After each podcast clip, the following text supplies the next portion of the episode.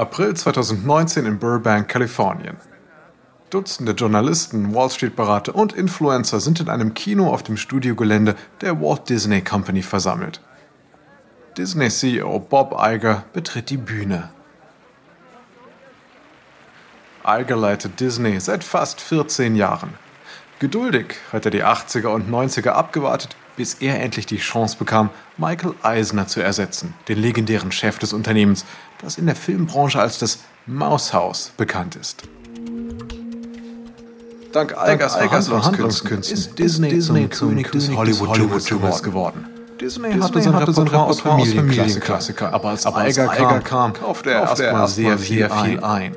Zunächst kaufte Disney das Animationsstudio Pixar, dann Marvel, dessen Filme allein über 20 Milliarden Dollar eingespielt haben. Und danach kaufte Eiger das gesamte Star Wars Franchise. Und im Frühjahr 2019 setzte er dem Ganzen noch die Krone auf und kaufte das Film- und Fernsehunternehmen 21st Century Fox für 71 Milliarden Dollar. Mit all den Blockbuster-Inhalten im Gepäck ist Iger nun endlich bereit, Netflix die Stirn zu bieten. Gerüchte über einen eigenständigen Disney-Streaming-Service gibt es seit Jahren. Heute sind alle auf das Disney-Gelände gekommen, um von Bob Iger selbst die Einzelheiten dazu zu hören. Alle fragen sich, hat Disney genug Schlagkraft entwickelt, um Reed Hastings und Netflix spürbar Druck zu machen? Der neue Dienst heißt Disney Plus und soll im Herbst 2019 starten. Iger und sein Führungsteam präsentieren ein Feuerwerk aus aufregenden Clips und Ankündigungen. Die neue Plattform wird alle Zeichentrick-Klassiker beinhalten. Ein großer Anreiz für Eltern. Es wird neue Eigenproduktionen zu Star Wars, High School Musical und die Monster AG geben. Disney Plus wird Filme und Serien bieten. Darunter auch jede einzelne Folge von The Simpsons, die dem Konzern dank der Fox-Übernahme nun gehören. Homer Simpson here, hier Homer Simpson, stolzer Neuzugang der Disney-Familie und bald auf Disney Plus zu sehen. Ich salutiere vor der neuen Konzernführung. So, jetzt die Mausohren anziehen, Familie, denn für den ersten Eindruck gibt's keine zweite Chance. Und der Film mit dem zweitbesten Einspielergebnis aller Zeiten, Avengers Endgame, wird statt bei Netflix oder irgendwo anders exklusiv bei Disney Plus verfügbar sein. Als wäre das alles noch nicht genug, folgt die größte Sensation noch. Denn Disney Plus wird in den USA nur 6,99 Dollar im Monat kosten. Die Menge ist außer sich. Netflix kostet 13 Dollar, HBO 15. Und all das für nur 7 Dollar im Monat? Das Unternehmen räumt ein, dass es in den ersten Jahren Milliarden Verlust machen wird, wenn es so viele Inhalte zu solch einem niedrigen Preis zur Verfügung stellt. Aber das ist eben der Preis, den man zahlen muss, wenn man Netflix vom Thron stoßen will. Und diesen Plan verfolgt nicht nur Disney.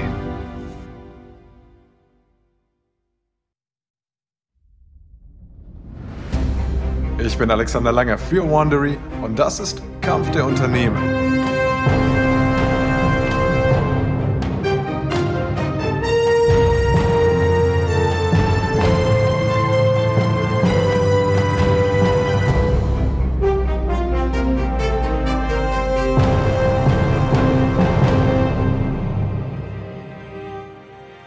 Der Kampf von Netflix gegen Blockbuster und HBO hat vor langer Zeit begonnen, als DVDs noch per Post verschickt wurden.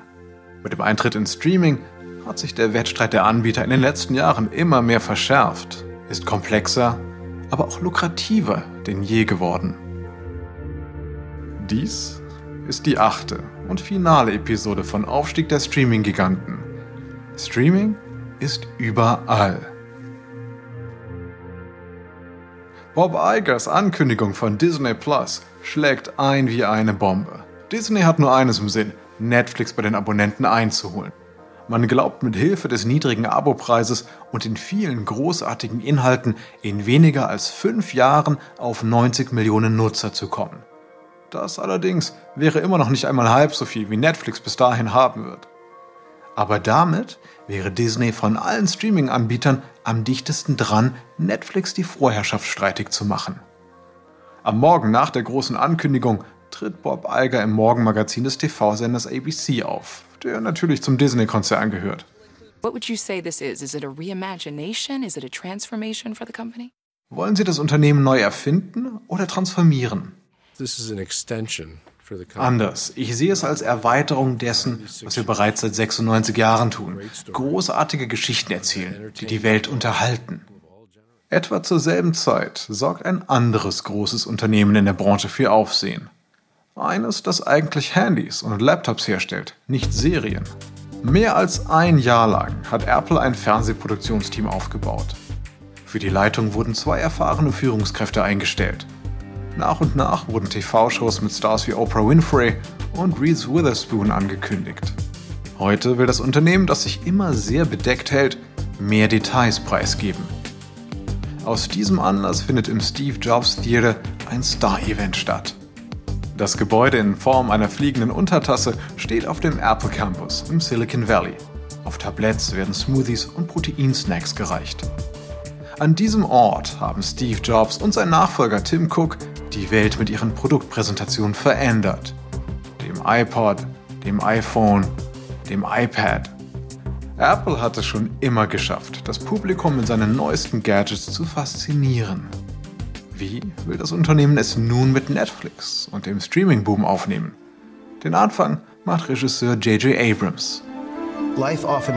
Das Leben scheint oft keinen Sinn zu ergeben. Aber Geschichten vermitteln uns ein Gefühl von Ordnung. Sie geben der Welt einen Sinn und erlauben uns, in die Haut von anderen zu schlüpfen.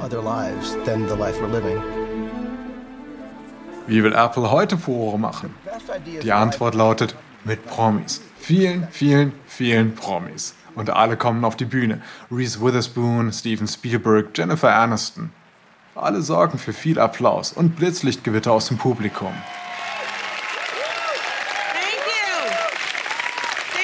Danke Leute, danke Leute, das ist so aufregend. Reese und ich sind stolz, Teil dieses aufregenden Apple Launches zu sein und unser neues Projekt anzukündigen, The Morning Show. Hi, bin ich zu spät?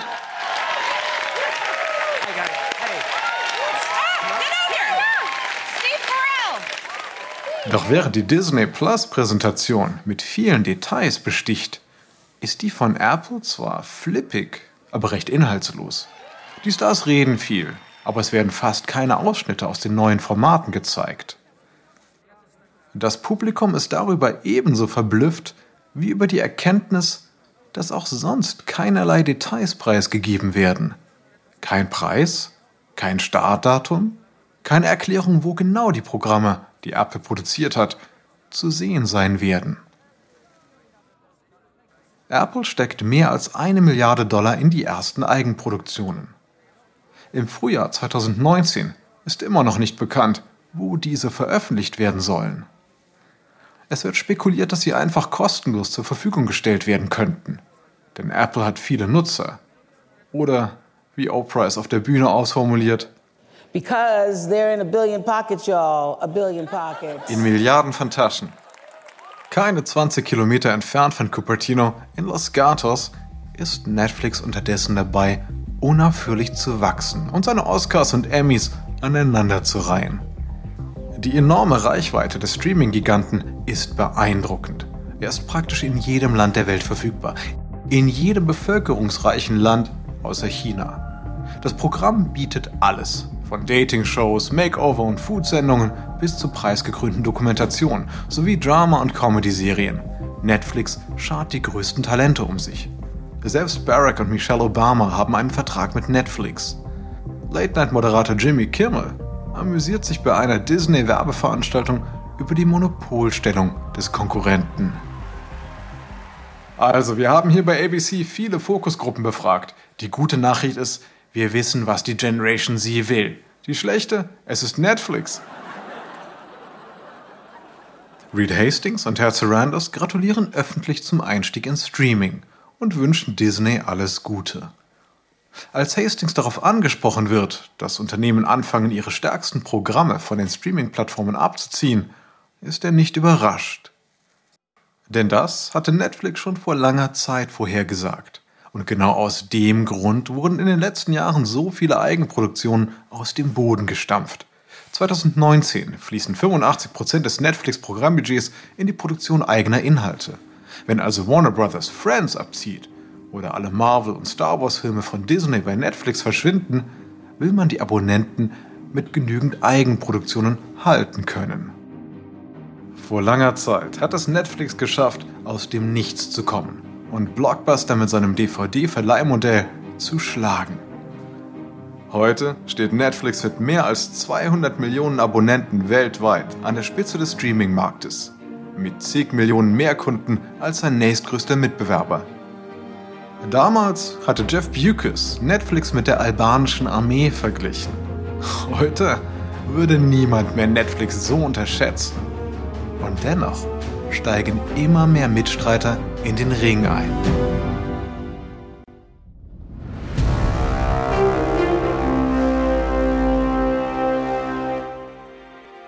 Also, es gibt Netflix, Disney Plus, Apple Plus, Amazon Prime. In den USA hat Disney noch den Streamingdienst Hulu für die Inhalte für Erwachsenen gekauft.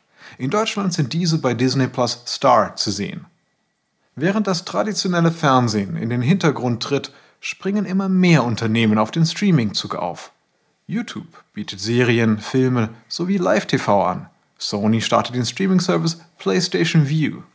Es gibt Nischen-Abo-Kanäle für Animes, Independent-Filme oder britische Kostümdramaserien. Man kann auch anderen beim Spielen von Videospielen zusehen. Und sogar das. Das ist die ikonische Melodie eines NFL-Spiels, gestreamt auf Twitter. Ja, sogar Twitter hat eine Möglichkeit gefunden, mitzumischen und sich Übertragungsrechte für amerikanische Footballspiele gesichert. Doch zwei andere große Medienunternehmen stehen kurz davor, den Streaming-Markt aufzumischen. Dem Medienriesen Comcast gehören das Filmstudio Universal Studios, das Fernsehnetwork NBC sowie viele Kabel- und Pay-TV-Sender überall. Für Comcast ist Streaming die Zukunft. Bis zu den Olympischen Spielen 2020 will man bereit sein. Aber Comcast setzt auf einen Dienst, der werbefinanziert sein wird. Bei all dem Gerede über Abo-Modelle darf man nicht vergessen, dass Fernsehwerbung in den USA immer noch ein 70 Milliarden Dollar Markt ist. Daher wählt Comcast einen anderen Ansatz als seine Konkurrenten. Der Dienst wird für Comcast Kabelkunden kostenlos sein, aber Werbung enthalten. 2019 findet wieder die traditionelle Werbeveranstaltung der US-Fernsehnetwork statt, die Upfronts. Dieser Werbezirkus begann vor Jahrzehnten, als die Networks bemerkten, dass sich Hersteller von Autos, Bier, Deo und anderen Produkten für das TV-Programm im Herbst interessierten. Die Upfront-Präsentation von Comcast findet in der Radio City Music Hall in New York statt, unweit der NBC-Zentrale am Rockefeller Plaza. Es ist der ultimative Praxistest für die Strategie. Obwohl die Markteinführung erst für das nächste Jahr geplant ist, baut die ganze Präsentation auf dem neuen Dienst auf.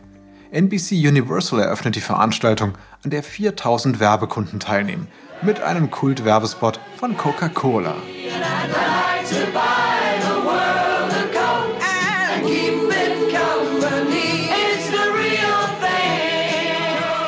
Damit will das Unternehmen zeigen, dass Werbung immer noch wichtig ist. Und dann bringen die NBC Universal-Direktoren ihre Argumente vor. Die Zuschauer sind die vielen Abos leid.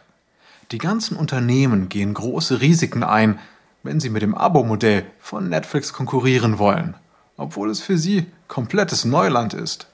Und auch wenn immer mehr Amerikaner ihren Kabelanschluss kündigen, kann sich jeder nur begrenzt viele Abos leisten. Umfragen deuten darauf hin, dass die magische Grenze bei drei liegt. Kunden sagen, sie werden für drei Anbieter zahlen, mehr nicht. Linda Jaccarino leitet bei NBC Universal den Anzeigenverkauf.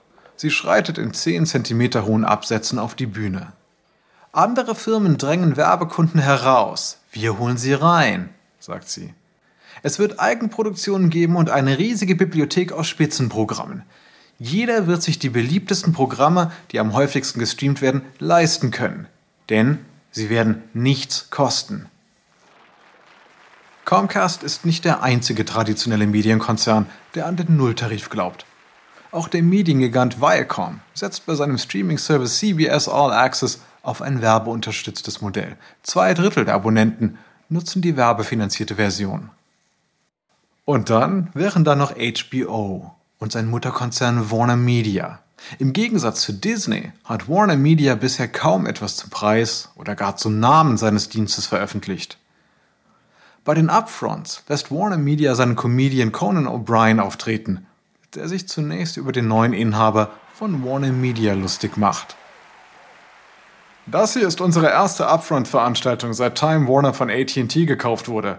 Und da wir jetzt zu einem Telekommunikationskonzern gehören, wird der Empfang bei der Afterparty mies sein. Es gibt nur zwei Bars. Auf Conan folgt dann eine Präsentation von Kevin Riley, dem Leiter des bislang noch namenlosen Streamingdienstes von Warner Media. Er sagt, dass Warner eine andere Strategie fahren wird als Netflix. Netflix veröffentlicht bekanntlich ganze Serienstaffeln an einem Tag. Doch laut Riley soll das Binge-Watching die Kunden ermüden. Warner Media ist offen dafür, neue Wege zu beschreiten. In einer Welt, in der Inhalte auf Abruf immer gefragter sind, könne kein Streaming-Service Konsumenten völlig an sich binden, egal wie gut das Angebot ist. Doch eine Sache erwähnt Riley in seiner 75-minütigen Präsentation mit keinem Wort. HBO. Doch daraus sollte man keine falschen Schlüsse ziehen. HBO ist mittlerweile in der Streaming-Welt auf dem aufsteigenden Ast unter einem neuen Namen, HBO Max.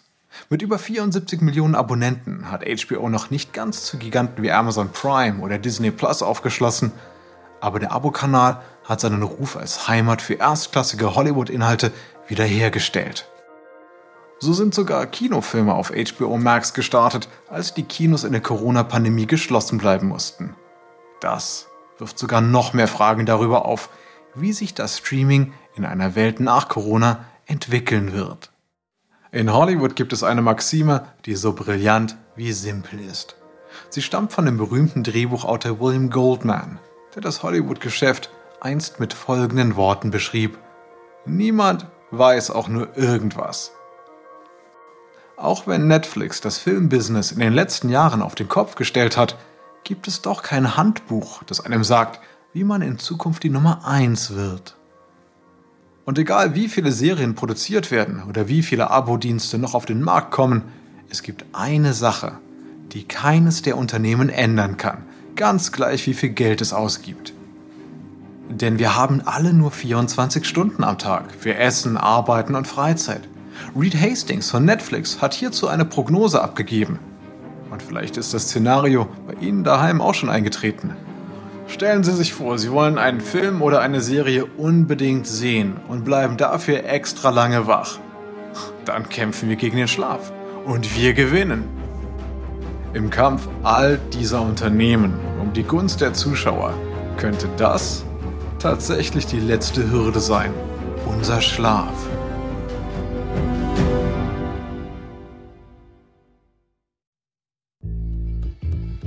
Ich hoffe, Ihnen hat diese Folge von Kampf der Unternehmen von Wandery gefallen. Ein kurzer Hinweis zu den Dialogen, die Sie soeben gehört haben.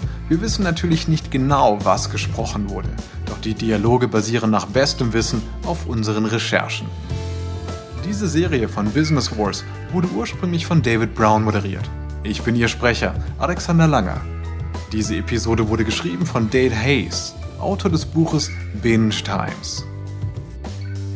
Karen Lowe ist unsere leitende Produzentin und Redakteurin. Jenny Lower Backman ist unsere Redakteurin und Produzentin. Original Sounddesign von Bay Area Sound. Marshall Louis ist unser ausführender Produzent. Erstellt von Anna Lopez für Wandering.